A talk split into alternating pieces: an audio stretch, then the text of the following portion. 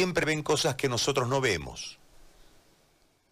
Tienen ciertas sutilezas y por eso son la visión femenina y la visión masculina son absolutamente complementarias y te pueden dar un, un pantallazo mayor, sin entrar en ningún momento a campañar por uno o por otro.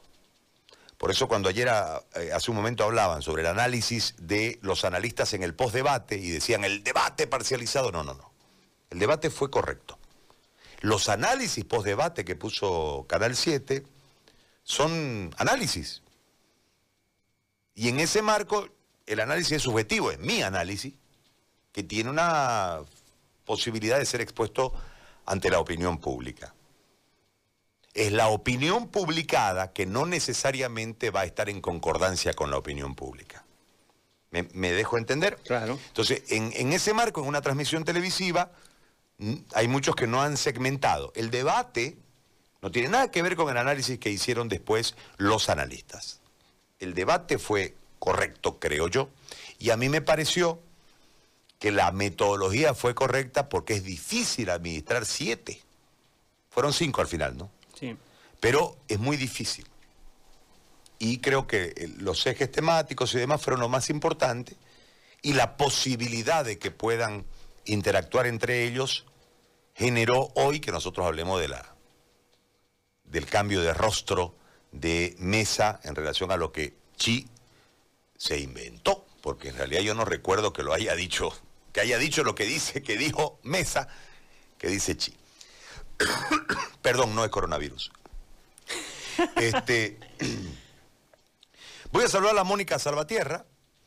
Ella trabaja hoy para el diario El Deber. Yo le agradezco mucho, está en su casa en este momento, por permitirnos eh, poder compartir el aire para eh, que ella nos dé su visión. Yo no quiero interrumpirla, quiero que nos dé su visión eh, analítica de los dos escenarios. Mónica, muchísimas gracias por acompañarnos de los dos escenarios. El escenario de sábado, en la Red TV, donde no hubo una interacción entre candidatos, pero sí hubo una exposición, yo creo que más allá de la expectativa marcada por lo que podía suceder, hay que ver lo positivo de poder escucharlos a los candidatos eh, con sus propuestas en diferentes temas.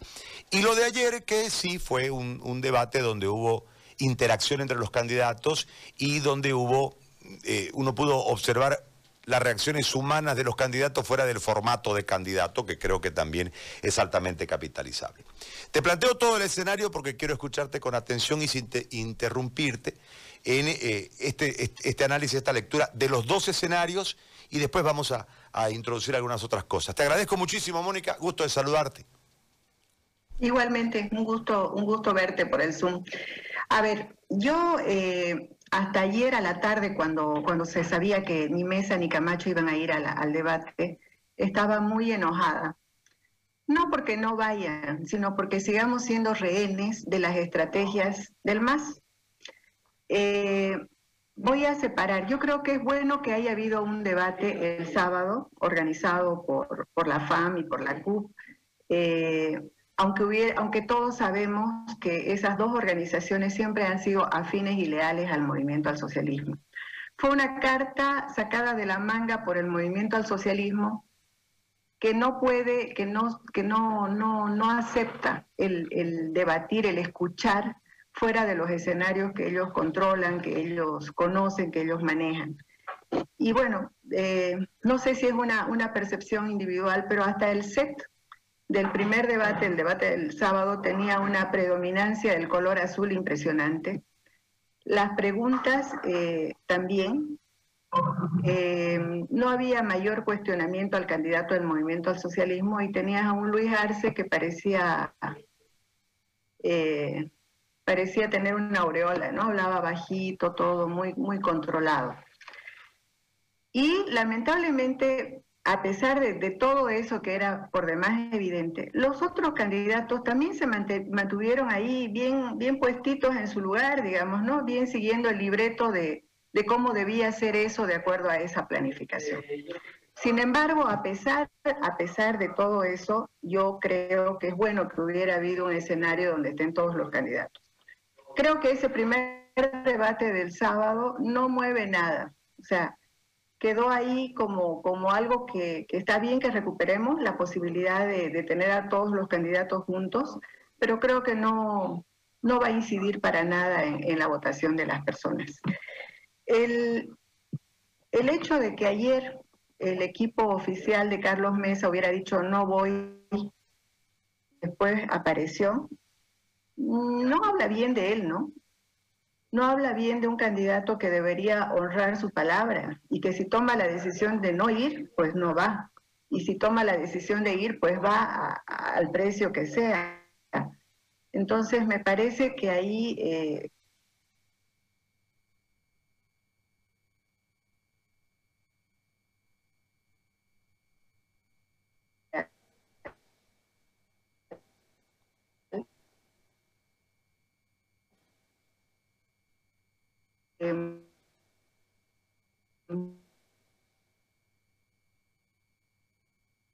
Porque eh, sabemos que él es muy fuerte en Santa Cruz, pero no es nada fuerte en el resto del país. Y era el momento para que se deje ver Luis Fernando Camacho con toda su propuesta, con toda su estrategia. Perdón, Mónica, hemos tenido un salto de audio porque te perdimos cuando estabas hablando de la postura de mesa de no ir y después aparecer en el debate. Y justo ahí se nos interrumpió el audio y después apareció ya tu audio con lo de Camacho. Si podés retornar, por favor, a esa explicación, si sos tan amable. Hola, hola. Ahora sí, te escucho perfecto. Ya, se me fue el internet. Eh, decía que para mí fue un error, mm, fue un error estratégico. Eh, Haciendo una, una, conclusión simple, podríamos decir que le tendieron una trampa de su adversario directo, que es Carlos Mesa, y él cayó en la trampa como Chorlito. Pero esa es una, una conclusión muy simple. Coincido con vos en que deben haber otras consideraciones en la estrategia, etcétera. Pero quizás esta ausencia no le permite crecer fuera de Santa Cruz. En Santa Cruz, yo pienso que hay un voto duro por Camacho. La gente que, que, que vota por Camacho vota por eh, por una serie de consideraciones regionales de reivindicación y de sentimiento de postergación de Santa Cruz. Ese voto ya está, pero lo que él tiene que, avanzar es en el resto del país. Y en el resto del país eh, lo ven lo ven bravucón, lo ven machista, etcétera, etcétera, y entonces no ha ayudado su ausencia ayer. Eh, Luego, dentro de, lo que ha sido el debate de ayer, eh, me ha parecido interesante, aunque creo que faltó un poquito eh, manejar mejor el tema de la réplica y la dúplica, ¿no? Porque, porque no habían, eh, si se dieron algunos choques entre los candidatos era porque ellos lo hicieron, no porque fueron favorecidos por los conductores del debate. Por lo demás, me pareció impecable. Creo que Tuto, Tuto se mostró bastante solvente en sus propuestas, mm, aunque tengo mis dudas de que eso se vaya a reflejar en una, en una mejor intención de voto por Tuto. ¿no? Creo que las consideraciones del voto del domingo 18 van a ser otras y no necesariamente programáticas. Em, me parece que, que Carlos Mesa estuvo en, estuvo planteando lo suyo en, su lugar, pero algo que yo le critico al candidato Carlos Mesa durante toda la campaña es que él es siempre políticamente correcto, ¿no? O sea, él medio que no se arruga con nada. Entonces, eh, creo que eso le hace falta desde mi punto de vista, o sea, apasionarse un poco más por, por lo que dice, por lo que hace.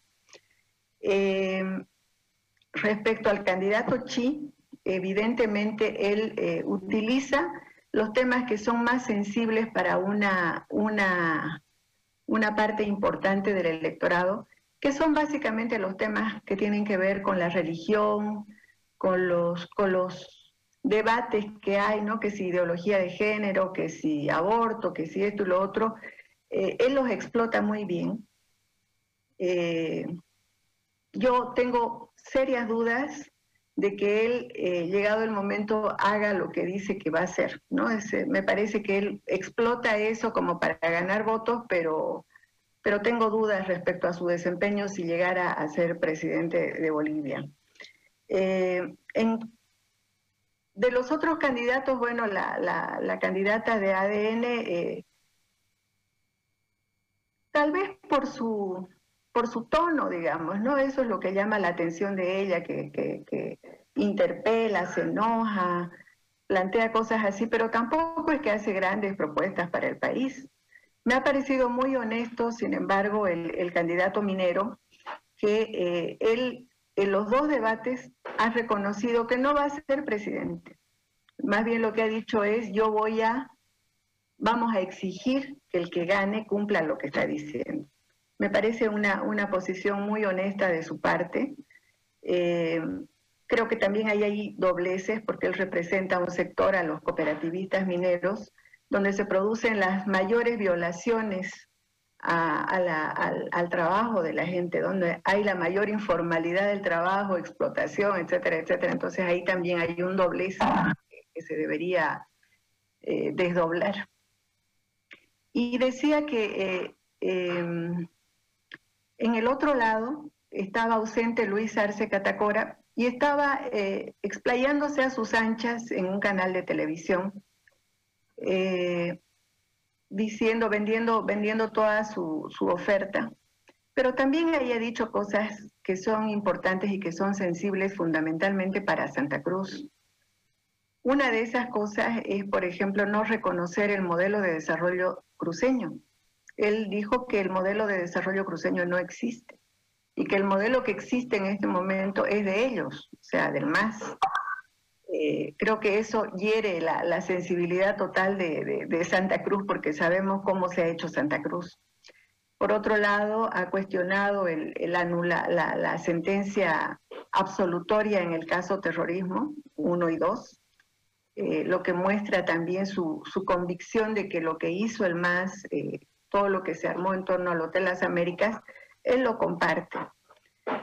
Eh, por otro lado, he visto también que, tanto Arce como Choquehuanca intentan zafarse de, Evo Morales, ¿no? de la imagen de Evo Morales, pero no lo logran 100%. Cuando les preguntan si, si, van a gobernar con los que eran hombres fuertes de, de Evo Morales, en ningún caso dicen no, no vamos a, gobernar con ellos porque no queremos, porque no compartimos, porque ellos no existen, porque ellos le hicieron daño al país. No, no van a gobernar porque todos ellos, según Luis Arce, tienen alguna agenda adicional al, gobierno. Pero si quisieran venir, ahí está la interrogante, ¿no? Creo que en todo caso han sido jornadas reveladoras, jornadas que ayudarán a, a, tomar... Eh, conciencia de, lo que, de lo que significa y de lo que es cada uno de los candidatos.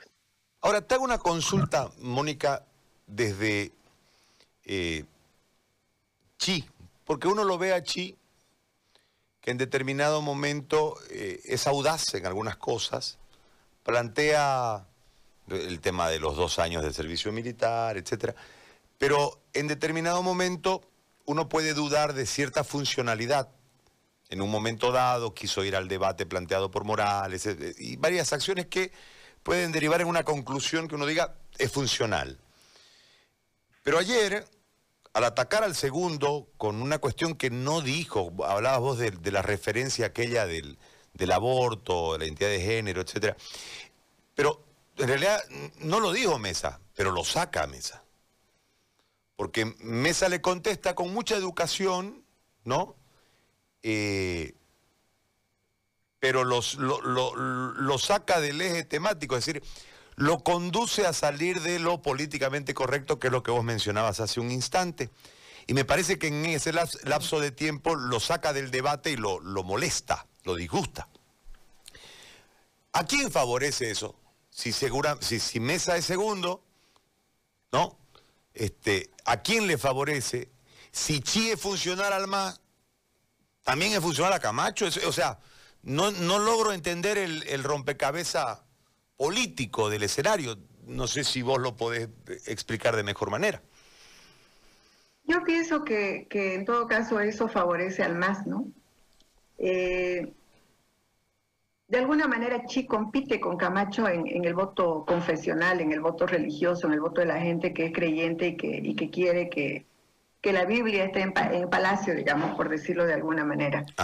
Pero indudablemente al más le interesa bajarle lo más posible los puntos a, a Mesa por el voto útil, porque, porque, porque Mesa es el único hasta aquí que puede sacarle eh, la, victoria con mayor porcentaje posible. Entonces, eh, me parece que va por ese lado. No te olvides que, que, el mismo Más ha estado eh, diciendo que haciendo, digamos, estrategias como para hacerlo crecer a Camacho y hacerlo bajar a Carlos Mesa. Entonces, indudablemente, Chi, Chi con sus intervenciones voluntaria o involuntariamente favorece al MAS, ¿no? Ahora, en esa lógica de bajarlo a mesa de parte del MAS, eh, ampliar su ventaja y de esta manera no haya segunda vuelta, ¿esa es la intencionalidad? Claro, el MAS apuesta a ganar en primera vuelta como dé lugar, porque está claro que en una segunda vuelta pierde, ¿no? En una segunda vuelta se unen todos los opositores en contra del MAS y ese sería, digamos, el, triunfo del voto útil, ¿no? El, voto para evitar que el MAS vuelva a ser gobierno. Nosotros que hemos visto tantas campañas a lo largo del tiempo, hay elementos que en determinados momentos son sumamente influyentes. La piscina de Manfred Reyes Villa, una declaración en contra de un candidato alcalde aquí, etcétera. Y en el tramo final, toc, faltando cuatro días puede darte ese tipo de sorpresas. todo ha sido muy sorpresivo, o sea, es un escenario que nunca antes vimos, ¿no? Una inestabilidad desde el discurso hasta la acción.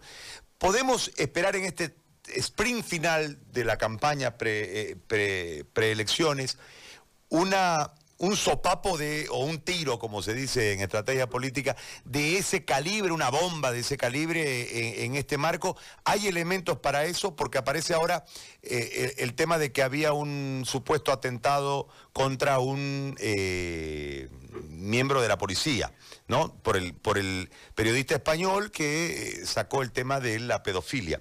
en, en todo este contexto, ¿sigue esto golpeando o ya no va a haber un escenario en el que pueda aparecer una escena que pueda quitarle puntos a uno y otorgárselos a otro.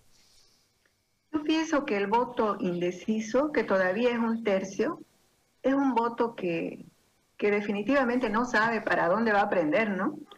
Eh, es un voto que, que, es muy inestable todavía. Y yo creo que sí, pueden haber factores, movimientos que hagan mover el voto.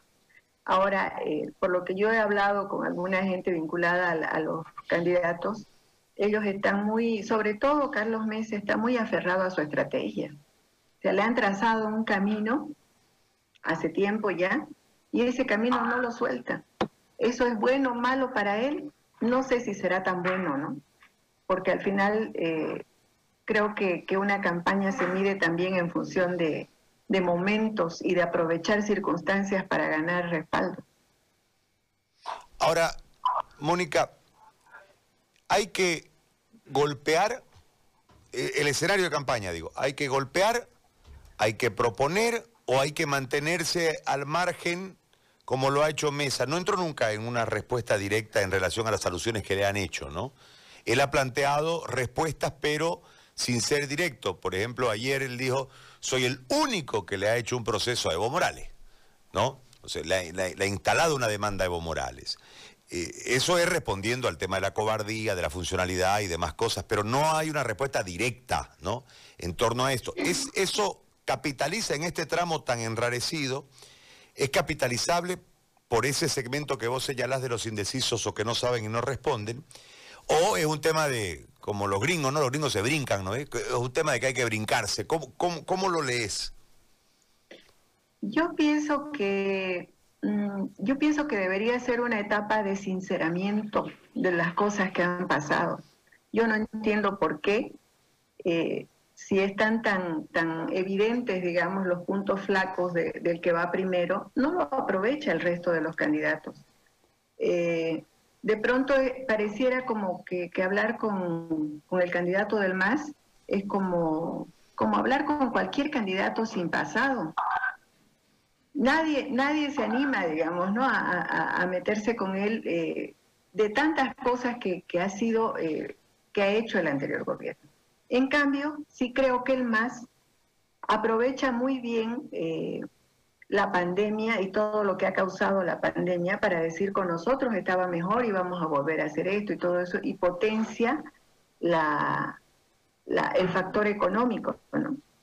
Cuando eh, el factor económico no es que, si bien se ha agudizado con la pandemia, pero ya venía mal desde el año pasado, pero eso no lo aprovecha ninguno de los otros candidatos.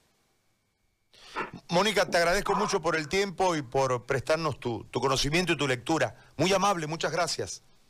A ustedes, un abrazo grande. Gracias a vos. Mónica Salvatierra, colega periodista del de, eh, diario El Deber, ha conversado con nosotros hoy sobre esta otra visión en relación a lo ocurrido en el fin de semana con los dos escenarios en, que, en los que uno estuvieron todos los candidatos y en el segundo, donde iba a haber un debate, debate